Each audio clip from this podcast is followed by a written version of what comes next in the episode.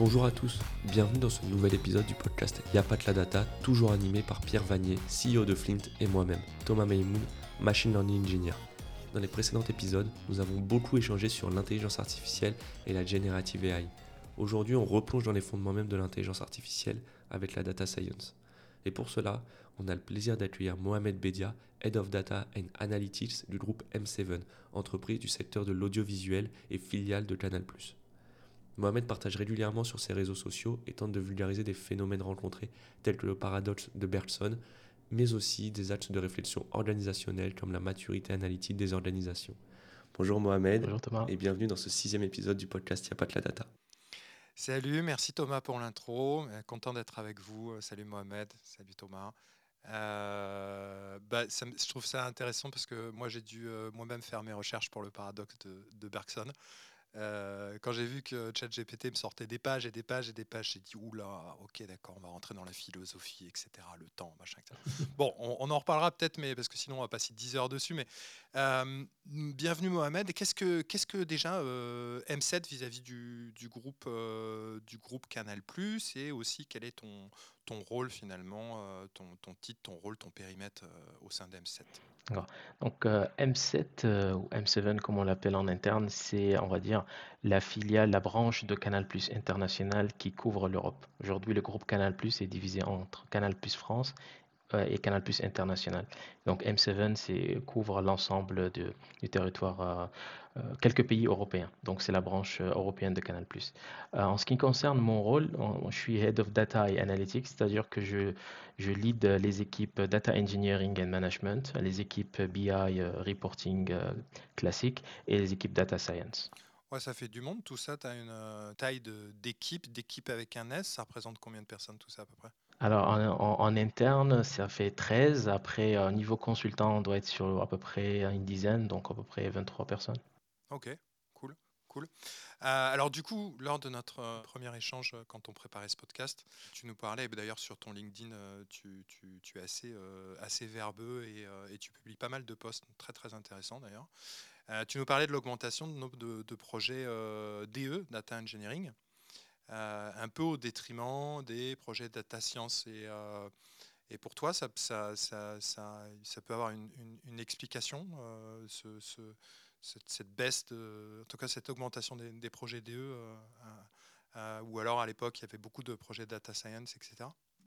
Alors ça s'explique principalement par, le fait que les projets data science comportent une dimension incertitude qui fait que quand on, lance se lance dans un projet data science, des fois les deadlines ne sont pas respectés ou des fois on finit par abandonner le projet parce qu'on s'est rendu compte que la data que nous avons n'est peut-être pas la plus adéquate pour répondre à la problématique data science. Et donc ce qui, a créé au, au niveau euh, des CDO et au niveau du C-level, plus de confiance, on va dire, pour les projets euh, data science, parce que euh, les projets data engineering, pardon, parce que généralement la timeline est respectée, les outcomes, on, les connaît d'avance. Et aussi le fait que beaucoup d'entreprises ont compris que pour faire de la data science correct- correctement, bah, il faut avoir une fondation solide en data engineering, ce qui fait aussi que les projets data engineering ont augmenté plus que pour les projets data science. Donc finalement, si je comprends bien, euh, c'est un- c'est une sorte de, retour à la normale, alors qu'il y avait une espèce de, de période où euh, euh, c'était tout feu, tout flamme sur la data science, il en faut partout dans mon entreprise, et vite, vite, vite, il faut en mettre, il faut en mettre, il faut embaucher un, deux, trois, dix data scientists, et puis au bout d'un moment, on se dit, euh, ok, maintenant on les a, qu'est-ce qu'ils font en fait concrètement? Ah, il faut qu'ils travaillent sur de la data. Où est la data? Appelez-moi la data. Ah bah ouais, mais la data est pas prête dans mon entreprise. Ah ok, donc on s'est trompé d'ordre. Donc tu veux dire qu'en fait maintenant, il y a peut-être une, réalisation des entreprises et une maturité euh, dans leur euh, vision euh, de tout ça, que pour ces projets data science, il faut avant tout avoir des fondations, comme tu l'as dit, et des fondations, ça implique d'avoir un côté data ingénierie qui, qui est bien avancé en fait.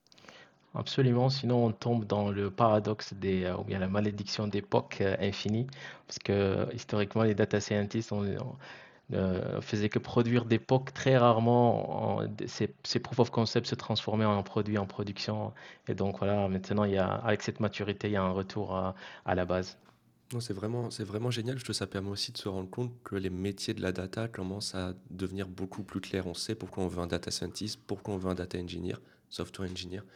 Donc c'est, tout à fait intéressant. J'avais beaucoup aimé cette explication. Euh, bon, bien sûr, alors comment on fait pour élaborer un projet, euh, une roadmap claire avec le moins d'aléas quand on sait que la data science implique par nature de l'incertitude? Je te toi, tu as un peu cette euh, secret sauce? Alors, on va dire qu'il n'y a pas vraiment une boîte secrète, tout dépend du contexte. Euh, généralement, tout, tout, dépend vraiment comment on a framé la question en entrée avec le business. Donc, beaucoup d'échanges avec le business pour savoir qu'est-ce qu'on veut faire, à quoi on, s'attend. Et donc, une fois qu'on a une compréhension très claire de, ce que faire, parce que la plupart des cas, on pense qu'on va aller vers du ML ou du deep learning, mais au final, on se rend compte qu'avec une régression simple, c'est fini et on n'en parle plus. Et donc, voilà, cette dimension euh, business, c'est ça qui va framer. Ensuite, on va est-ce que la donnée est disponible, est-ce que la donnée est accurate, est-ce que la gouvernance de données nous permet de, s'assurer que le, process a été compliant, est-ce qu'elle est accessible, et ainsi de suite? Donc vraiment, euh, si euh, le, côté data engineering, le côté data governance est très présent dans l'entreprise, ça, met la sécurité dans les projets euh, data science. Et ensuite, ça, ça suit le cheminement d'un projet data science classique. Ok, c'est super. déjà, ça me permet d'attaquer la prochaine question et je considère que des régressions linéaires, c'est du machine learning. Maintenant, ça, c'est acquis et c'est vraiment bien. Euh, mais effectivement, par rapport à notre premier épisode avec Charlotte Ledoux, je me rends compte qu'on en parle à tous les épisodes maintenant sur la gouvernance. C'est un running gag, euh, Charlotte Ledoux. Bah, en fait, Il y, a des gens comme ça qui reviennent en permanence. Charlotte Ledoux revient, Michel Lutz revient, c'est bizarre, c'est comme ça, ça, revient, c'est des boucles en fait. Tu Non, mais tu on se rend compte que la gouvernance des données, elle est partout quand on n'en parle pas spécialement euh, dans, dans, le métier, par exemple, de la data science. Euh, Est-ce que tu es capable de voir si la gouvernance de la donnée et un bon contrôle de la qualité des données, ils permettent de réduire drastiquement le risque? Tu y as plus ou moins répondu, mais surtout, est-ce que c'est réellement quantifiable cet impact? Mhm. Alors oui, il est quantifiable, mais en fait, ce qui est intéressant, c'est que quand on vient du monde de la data science, on a tendance à négliger ça. Moi, par exemple, je suis data scientist de formation, et donc historiquement, on va dire que euh, je prêtais pas trop attention à cette dimension gouvernance, stratégie, data engineering, parce que c'était pas le cœur de mon métier. Je considérais les données comme acquis et je travaillais sur mes projets. Et donc, euh, au fil des années, j'ai changé un peu, je suis allé un peu vers la dimension strat pour toucher les, deux bouts du, on va dire, de, la data. Et cela m'a permis de, connecter la dimension engineering à, la data science. Et euh, on va dire qu'il y a pas mal de métriques qu'on peut utiliser pour quantifier cette, dimension. Par exemple, euh, si je prends l'exemple de Canal, quand on se lance dans un projet où euh, c'est un projet de, prédiction et il faut que il faut que j'y ajoute une couche de explainable machine learning ou explainable AI en général pour expliquer euh, au business par exemple les décisions du modèle qui font que tel client va tourner ou pas. Ben, en fait, il faut que je m'assure en entrée que telle telle donnée a une accuracy ou completeness de X% pour que je sois confiant dans, dans, ce que, de ce que je veux dire. Si le projet data euh, science c'est un projet d'analyse globale où je cherche des tendances ou on va dire que je serais moins regardant sur euh, le threshold, euh, le, euh, comment dire threshold en, en français Le seuil. Le seuil, exactement, pardon. Le, seuil que je vais considérer comme les données qui passent, dépassent ce seuil comme étant de bonne qualité. Heureusement qu'on a un dictionnaire franco-anglais, anglo-français avec Thomas depuis Montréal. du, coup, du, coup, super intéressant. En fait, ça veut dire que euh, en fonction des projets, tu as des, ensembles de KPI et d'indicateurs un petit peu différents en fonction de la nature des projets. Si je comprends bien, s'ils sont orientés euh, en fonction de leur criticité, est-ce qu'ils sont DE, est-ce qu'ils sont DS, est-ce qu'il y a du ML, est-ce qu'il y a de l'IA, est-ce qu'il y a besoin d'explicabilité, etc., etc. Toi, j'imagine que tu gères plusieurs projets. Comment après, as des comment tu, est-ce que tu crées des, indicateurs ou des KPI euh, un petit peu hybrides ou mixtes euh, est-ce que tu les agrèges entre projets ou est-ce que tu as des tableaux de bord par projet, par typologie de projet, par euh, risque aussi potentiellement, par gouvernance, parce que tu as les gouvernances data, mais tu vas avoir de plus en plus, aujourd'hui, tu vas tout ce qui va être gouvernance AI en fait aussi. Finalement, je pense qu'on pourra en parler aussi, c'est un gros sujet. Donc euh, comment comment tu arrives à t'en sortir avec tous tes, tes, KPI et tes classes de KPI Alors en fait, on va ségréguer nos, nos projets par euh, thématiques très high level, c'est-à-dire data engineering, data analytics, BI slash BI et data science. Donc euh, quand on est dans la dimension data engineering, au final, finalement, c'est des, on va dire, c'est des KPI plus ou moins. alors, je vais revenir plutôt en arrière. Pour l'ensemble de ces trois groupes, il y a des KPI qui sont générales, euh, qui vont dire euh, la typologie, de la donnée, son accessibilité, etc. Il y a des, KPI de project management classiques. Euh, et ensuite, quand on va faire un deep dive dans chacun de ces, projets, de ces groupes, il y a des KPI qui vont apparaître hein, qui sont spécifiques à un projet quand je fais de la modélisation du churn, comprendre le churn, et quand je fais un projet de moteur de recommandation, par exemple, euh, les KPI vont complètement diverger. Et ensuite, et ça aussi dépend de vraiment comment on a framé le business, euh, la question business en, entrée. Donc, je dirais que euh, chaque projet a son set de, KPI spécifiques et, il y a un set de KPI assez généraliste. du coup, ça me semble. Est-ce que c'est ces KPI, parce que ça m'intéresse au-delà de ça, parce que tu ne dois pas être le seul dans le groupe à utiliser euh, ce, type de KPI Est-ce qu'ils ont aussi un ancrage dans ce qui va être gouvernance en fait finalement euh, de, la data derrière pour les projets? Est-ce qu'ils sont pris en compte? Est-ce que c'est, euh, entrelacé? euh, aussi ou, pas forcément? Est-ce qu'il y a un, point d'accroche en fait Alors, ça va dépendre aussi de la maturité de l'organisation, du secteur. Moi, j'étais principalement en banque. Et donc, en, banque, il y, a, vraiment cette dimension gouvernance qui, qui, est liée, cet, ancrage. Donc, les KPI sont, on va dire, naturellement, sont déduits de, ça. Euh, là, aujourd'hui, chez M7, je suis arrivé en fait pour euh, construire euh, cet écosystème, mettre en place cette gouvernance de données euh, et, définir ces standards. Aujourd'hui, on, en est encore euh, dans la phase où on construit la fondation et essayer d'avancer un tout petit peu sur, les questions. Donc, sur, cet aspect exactement, on n'est pas vraiment mature comme le secteur bancaire, par exemple. Très clair. Bah, très clair, intéressant. Moi, je pensais à, passer à une, autre section qui va pas mal nous intéresser moi, après, si tu me laisses, on en parle pendant deux jours, mais je pense que ce n'est pas l'idée. Mais euh, le, ça va être la section, c'est un peu le, le rôle des IA. Alors, pas de l'IA, parce que, mais plutôt des IA. D'ailleurs, euh, bon, un gros troll, mais IA, qu'est-ce qu'on met dedans, qu'est-ce qu'on met pas dedans, euh, c'est quoi l'IA, enfin bref, tout ce qu'on sait. Le rôle des IA dans les projets data science. donc, donc au final, le software engineering, dans, tous ces, dans tous ces projets. Euh, il va y avoir des assistants, il y a de plus en plus d'AI, il y a des outils comme Copilot, Cursor, euh, j'en passe et des meilleurs. est-ce que tu penses que, est-ce que déjà vous les utilisez aussi en, interne ou pas, avec des garde-fous, pas de garde-fous? Et puis ensuite, est-ce que tu penses que côté data, il va y avoir un peu à un moment donné aussi un accompagnement ou de l'assistance ou des assistants euh, AI euh, autour de la data pour euh, aider, augmenter, optimiser, dérisquer peut-être aussi d'ailleurs de la part des IA, ou re-risquer s'ils hallucinent. Enfin bref, voilà, l'IA finalement dans les projets data science par le prisme du software engineering finalement. D'accord. Alors, en fait, tout dépend de quelle catégorie d'IA on va parler. généralement, on scinde les projets IA en deux catégories. Les projets AI analytiques, et donc ça, c'est un peu la dimension traditionnelle, machine learning, deep learning, etc. Et la dimension Gen, AI. Donc, euh, quand on est dans la dimension euh, AI analytique, voilà, l'écosystème, on va dire, il est assez il est assez robuste, les méthodes sont là. Par exemple, on utilise, euh, on utilise Copilot, euh, nous de notre côté, pour vraiment sur l'accélération au niveau de, la dimension POC. On n'utilise pas l'utilise pas en prod, mais on utilise vraiment dans la dimension brainstorming, etc.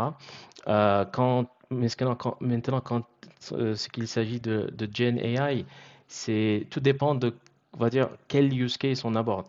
Aujourd'hui, chez M7 par exemple, euh, et je pense que comme la plupart des entreprises, euh, l'ensemble des use cases tournent autour des racks, euh, autour des, racks. Alors, nous, on va utiliser la GenAI pour booster les projets analytiques. Je vous donne un exemple concret. Euh, on, a, par exemple des users qui utilisent notre application, euh, l'équivalent de MyCanal, nous on a notre nom, comme Netflix par exemple.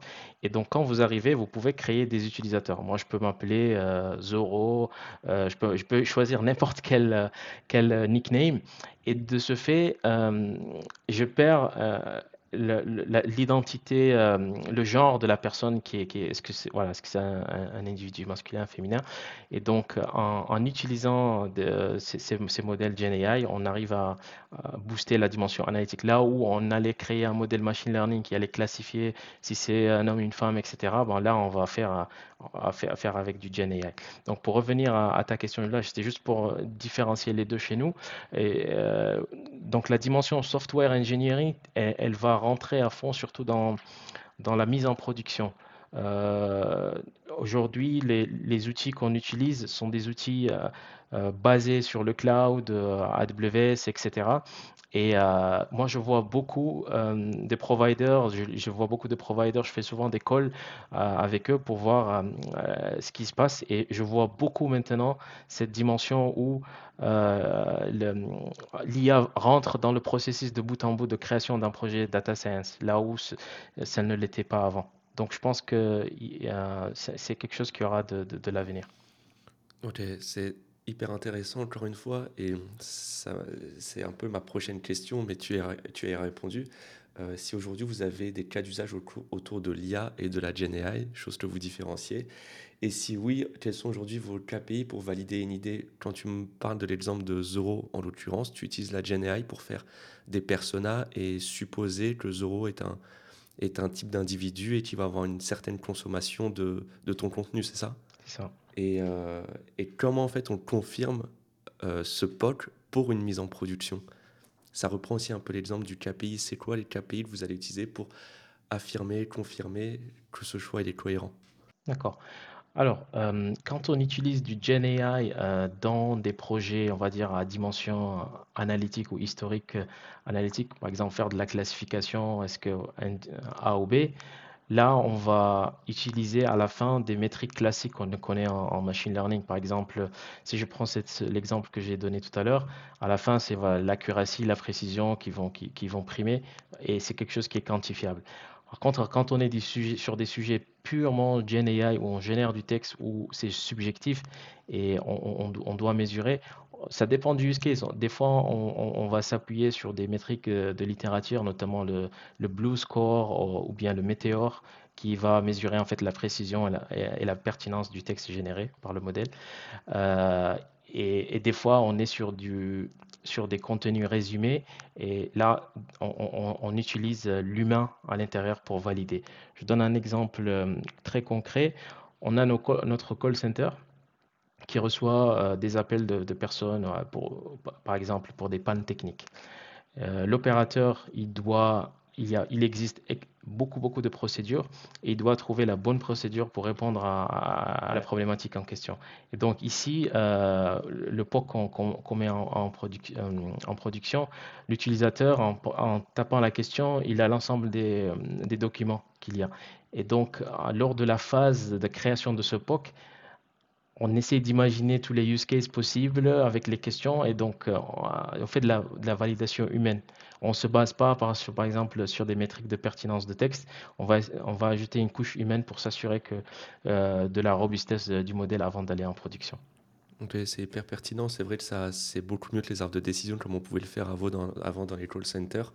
Donc, ben, merci beaucoup pour, euh, pour l'explication et ça me permet aussi, comme on est dans la GenAI, de rebondir sur la question de Annabelle Gérard, donc deux épisodes auparavant.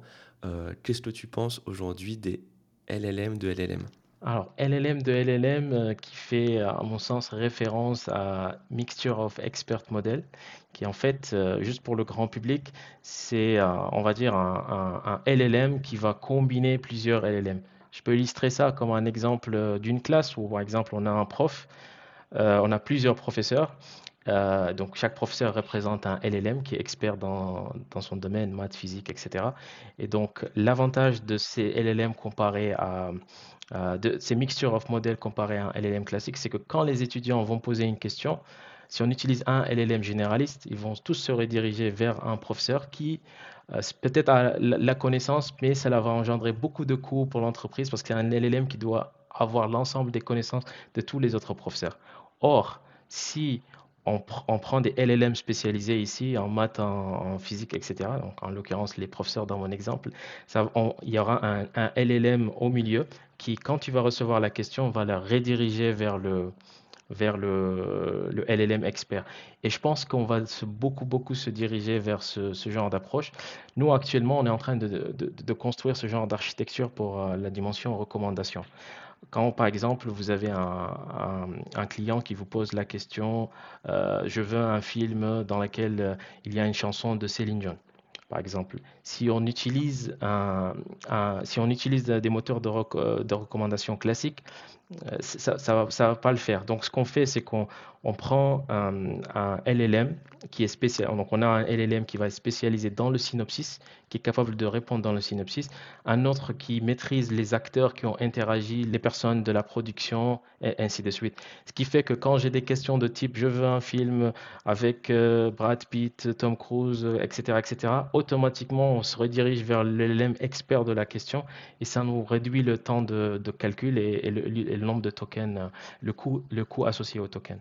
Ok, bah là c'est vraiment intéressant. J'avais du mal à concevoir des LLM ou de la generative AI dans le monde des systèmes de recommandation. Donc là, merci pour les exemples, c'est très concret. Et j'ai une autre question, je t'en parle de LLM dans tous les sens. Là, par exemple, on parlera peut-être de Sora, on aura l'occasion d'en parler euh, à la fin du podcast, mais aujourd'hui, il y a Gemini qui est apparu, Gemini Pro, euh, face à ChatGPT, par exemple.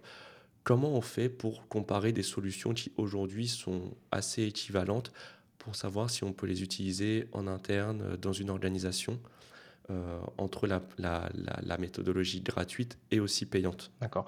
Alors, tout, tout, tout, va dépendre de, de, de, des use cases. Généralement, ce qui est utilisé, c'est une, une approche euh, FinOps, FinOps où en fait, on va regarder combien ça va nous coûter d'utiliser ce use case versus la complexité et la rentabilité euh, du use case.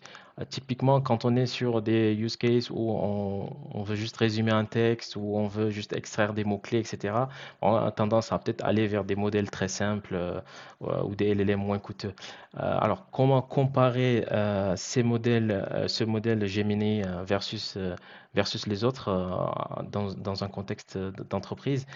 Je pense qu'on on, on utilisera la même approche. On va regarder la dimension, la complexité du use case versus le coût d'utilisation.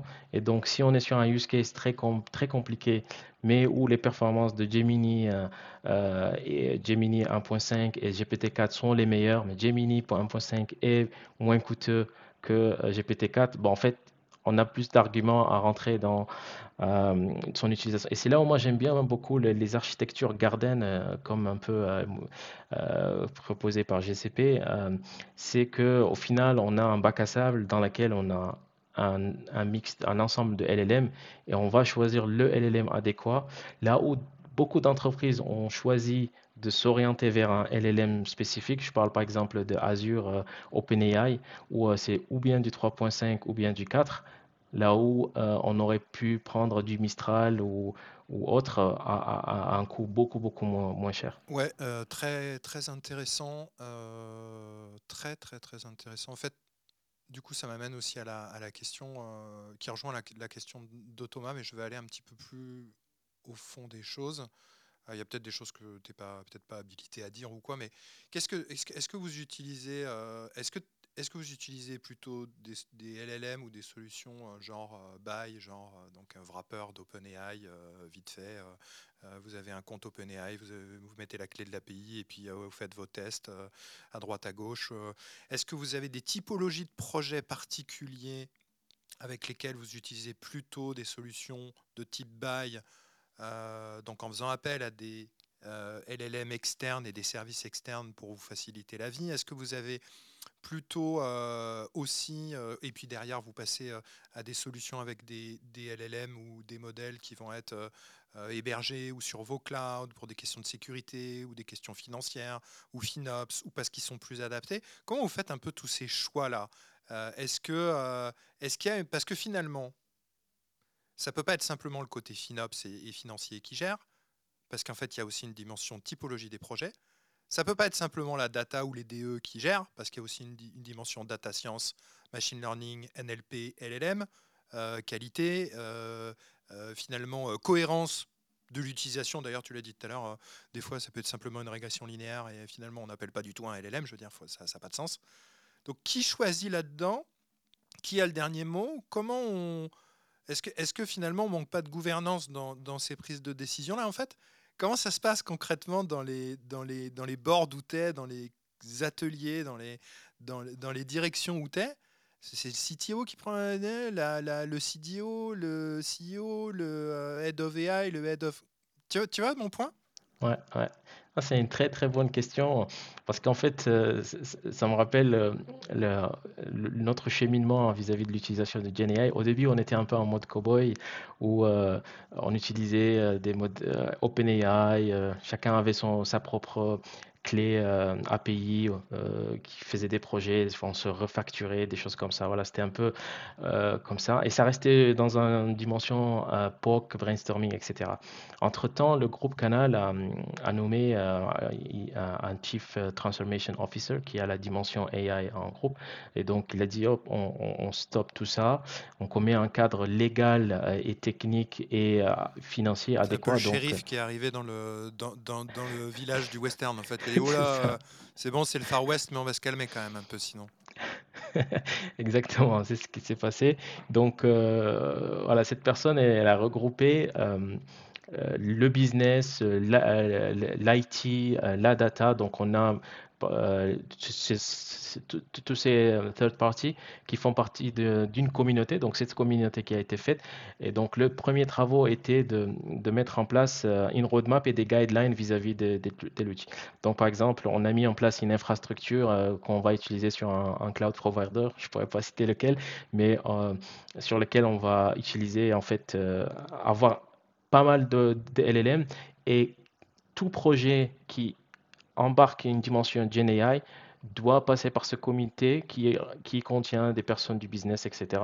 Et donc, euh, en amont du projet, on doit quantifier la, dimension ressources, tant au sens technique qu'au sens euh, financier, les impacts, les risques, etc., risques d'image, toute typologie de risque. Et ça passe au niveau de ce comité qui statue, je pense, au niveau tous les, tous les mois et doit statuer sur les projets. Et ce n'est qu'une fois qu'on a appréhendé tout cela qu'on qu'on va à la phase d'implémentation. Ok, c'est un sujet qui est vraiment d'actualité, puisque bah, là, actuellement, il y a une compagnie aérienne qui a été sommée de payer euh, un client, puisque le chatbot a répondu un peu n'importe quoi. C'est au Canada, d'ailleurs, je crois. Oui. Hein? On va pas le dire. On va pas le dire. Non, non, bah voilà, donc euh, ce que tu dis, ça a vraiment beaucoup de sens et ça fait écho à ce qui se passe actuellement, que il faut vraiment réussir à quantifier, mais je pense que c'est tout le problème de la générative AI, c'est de quantifier, savoir le nombre de tokens qui vont être utilisés dans le cadre de, de texte, de GenAI sur le texte. Euh, j'aimerais passer à une autre, à une autre phase de, de, cet épisode, qui est sur la culture du test and learn. C'est toujours un gros sujet, ça. Euh, comment est-ce qu'on crée euh, une culture du changement et on donne envie d'essayer de nouveaux outils. Aujourd'hui, quand la GenAI était complètement nouveau, c'était très excitant d'essayer. Je reprends toujours cet exemple, c'est vraiment le plus facile, ChatGPT, mais aujourd'hui on a ChatGPT qui fait ça, il y a Mistral qui permet de faire un peu l'équivalent, il y a euh, Gemini qui permet de faire la même chose. Comment on continue à aller chercher des nouvelles choses quand il y a de l'existant qui fonctionne déjà très bien? Très bonne question. Moi, je pourrais prendre comme exemple euh, mon département à, mon arrivée. J'ai hérité d'un département. J'ai commencé à avoir juste la dimension BI. Et ensuite, à mon arrivée, j'ai créé la section data science et j'ai récupéré le, la, data engineering en cours de route. Et c'est des personnes qui ont des habitudes très différentes. La, moyenne d'âge aussi, elle est, voilà, est très élevée. Euh, il y, a, du tout. Il y a des jeunes, il y a des moins jeunes, etc. Et euh, ça a été très très difficile de, de, framer euh, un, socle euh, data, IA dans lequel on va utiliser. Un, exemple que j'avais utilisé pour euh, un peu mettre choquer les gens et qu'on puisse collectivement réfléchir, c'était quand Snowflake a mis en place l'acquisition de Streamlit. À acquérir Streamlit et avec Cortex. Parce que là où les gens ne, voient pas l'impact en entreprise, c'est qu'ils vont regarder euh, OpenAI, ChatGPT, ils disent c'est joli, c'est très bien, mais je ne vois pas comment ça va s'intégrer en entreprise. Et donc là, l'idée, c'était de, montrer l'impact en entreprise sur le métier de data scientist et analyste. Donc Snowflake connecte... Euh, euh, un, LLM ici euh, de mémoire, c'est Lama au data model qui est utilisé. Donc, on peut, toutes les entreprises qui utilisent Snowflake peuvent utiliser ça en temps réel. Et donc, on lance la question, je veux la liste de tous les, clients qui ont telle description, etc. Et donc, on le voit en live et en train de générer la requête SQL et générer le tableau et l'analyse. Et ça, ça, ça scotchait euh, sur tous ceux qui étaient un peu euh, réluctants sur, sur, sur, sur, cet aspect. Et donc, euh, comment on met la culture du changement? Une fois qu'on a, qu'on a vu ça, qu'on qu apprend, ça dépend des personnalités. Il y a ceux qui vont vouloir de toute façon apprendre, évoluer, ceux qui vont être, euh, on va dire, qui vont être, euh, ils vont considérer ça comme un challenge, etc. Et donc, c'est là où euh, l'entreprise doit accompagner. Moi, je vois beaucoup d'efforts qui ont été, qui a été fait au niveau du, groupe Canal, où il y a eu des formations qui ont été faites sur du prompting, comment on fait, c'est quoi la GenAI vis-à-vis des autres, etc. Et donc, si je prends l'exemple de mon équipe, on a essayé d'évaluer les niveaux de tout le monde vis-à-vis -vis de ces outils. Euh, on les a classés en quatre, groupes, des personnages différents, et on a mis en place euh, des trainings euh, qui sont, spécifiques à ça. Et collectivement, on essaie de s'aider les uns et les autres pour, accompagner le changement. Parce que là, on se rend compte que tu as une organisation, en l'occurrence Canal Plus et, et ses, organisations affiliées, ils ont pris le sujet à bout de bras et ils se sont dit il faut qu'on sensibilise vraiment tout le monde sur la générative AI et l'intelligence artificielle, puisqu'en fait, finalement, on ne peut pas louper le coche. Est-ce que, et là je ne sais pas si c'est un sujet sensible, est-ce que ça a été choisi puisque bah, finalement Canal Plus, au sens très large, fait de la création de contenu et donc la générative AI, c'est un sujet où ils sont très très très connectés finalement, non? Oui, euh, mais, je pense qu'au-delà même de Canal+, parce qu'on fait partie du groupe Vivendi et euh, euh, le groupe Vivendi a été l'un des premiers à, foncer sur la dimension stratégie de l'IA, comment on met en place une roadmap stratégique et donc ça englobe toutes les entités telles que Havas et, Canal+. Mais bien évidemment, comme on est dans le secteur du média, ça, ça fait que on accorde beaucoup d'importance. Moi, j'ai été, je, viens de la banque j'étais en cabinet de conseil juste avant et j'avais vu le phénomène euh, ChatGPT avant d'arriver chez le groupe Canal. Et euh, ce qui m'a impressionné, c'est comment les équipes RH au niveau du groupe Canal ont adopté le, sujet de, l'IA, de l'IA générative, et ont commencé à faire des trainings en collaboration avec les équipes data science. c'est super, euh, super, super intéressant. En fait, euh, ça, ça m'inspire énormément de choses ce dont je me rends compte, c'est qu'il euh, y, a eu vraiment, comme le disait euh, Thomas, une vraie prise euh, de conscience et des vraies actions de la part du groupe pour avancer dans ces technos-là. Mais finalement, ce que je vois beaucoup, c'est du upskilling et du reskilling et de la formation et, et de l'acculturation et pas laisser les gens de côté par rapport à ces technos, pas les laisser tester dans leur coin, mais plutôt faire de la collaboration, faire de la co-construction, des ateliers, réfléchir ensemble, etc. Donc un vrai mouvement d'entreprise en fait, si je, si je comprends bien. Absolument. Je peux juste ajouter un, un dernier point, c'est qu'on a un programme entrepreneurial à l'intérieur hein, qui est organisé par Canal Plus International où on demande à des collaborateurs d'amener des idées à, à Gen AI. Euh, généralement, c'était toutes des idées, mais l'édition de cette année, c'était Gen AI. Et donc, on va, c'est normal, on va faire en sorte qu'on arrive avec un produit jusqu'à ce qu'il va en production. Et ce qui est intéressant, c'est que euh, moi, j'ai participé en tant que participant, euh, pas du tout dans le mentorat. Et, euh, là, aujourd'hui, l'ensemble des équipes qui ont participé, des équipes business, mais il y a un accompagnement des équipes RH sur quel outil, quelle plateforme, les équipes data science animent avec les équipes business. Quelle, quelle, J'étais étonné de voir, par exemple, une responsable customer qui me parlait de, Mistral versus OpenAI, etc., alors que ce n'est pas du tout son, domaine. Bah, du coup, ça donne l'impression, en tout cas de l'extérieur, parce que il y a toujours euh, cette, question hein, qui est latente en fait. Euh, bah, L'IA, euh, c'est bien, ça va m'augmenter, ça va optimiser, ça va. mais finalement, est-ce que ça va pas juste me remplacer aussi? Et, et j'ai quand même l'impression que, tu me diras si je me trompe, que la, la, décision ou le parti pris qui a été pris de votre côté, c'est de dire on s'en empare et on va expliquer aux gens comment s'en servir, comment aller plus vite dans leur boulot au niveau des, supports, des, services supports, des, salariés, des collaborateurs, etc. Et puis après, on s'en empare de l'autre côté au niveau métier pour faire des applis qui utilisent et qui leverage un peu tout ça. Mais c'est vraiment plus une, une, prise de parti plutôt que de se dire tiens combien de TP on va on va, on va optimiser quoi. Oui, absolument. C'est au niveau des, des meetings euh, qui, qui, sont mis en place euh, réguliers avec euh, le Chief Transformation Officer dont j'ai parlé. On, on, tend vers cette. D'ailleurs, le premier meeting, le slogan qui a été affiché, c'était l'IA ne va pas vous remplacer, mais quelqu'un qui maîtrise l'IA va vous remplacer. C'était un peu tiré, je pense, de la Harvard Business School. Et donc, c'est un mime, c'est un mime qui est assez connu, quoi. Bah, exactement. Donc voilà, c'était vraiment acculturer les personnes et les éduquer sur le potentiel de l'IA. Et la meilleure approche, c'était d'utiliser des approches use case. Euh, nous, actuellement, ce qu'on fait, euh, c'est que quand on, est, euh, on parle avec des équipes business, on va aller regarder leur métier et leur montrer quelle optimisation, quel gain ils auraient à utiliser l'IA dans un environnement sécurisé, bien évidemment. Ça, ça, me fait tout de suite penser à la, à la question de, de Sabrine, de Sabrine Bendimerad. donc je la répète, c'était au dernier épisode. L'une de nos invités. Notre dernière invitée. Et je pense que la question n'était pas dans ce sens-là, mais on, est en train d'en parler, donc ça a beaucoup de sens.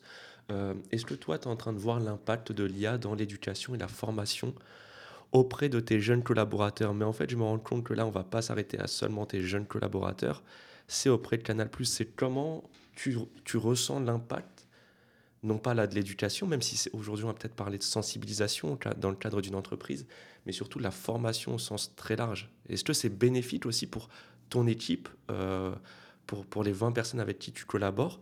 Euh, voilà, comment, c'est quoi l'impact? Ouais, le, je vous donne un exemple très concret d'impact. Euh, j'ai dans mon équipe quelques jeunes personnes qui, qui, ont rejoint récemment et donc bien évidemment avec l'engouement OpenAI, ils sont très à fond sur les LLM pour comprendre ce qu'on en fait. Et j'étais stupéfait de comment euh, par exemple, on est arrivé rapidement à construire nos wikis de best practice euh, euh, en utilisant LLM, alors que c'était vraiment une initiative de ces jeunes pour accélérer sur, sur ces, comment je vais faire un, prompt pour faire tel, ceci, etc., pour embarquer les autres aussi pour, pour suivre le mouvement. Et donc, et ce qui m'a vraiment intéressé, c'est que ce n'est pas une question d'âge euh, et ce n'est pas une question de métier.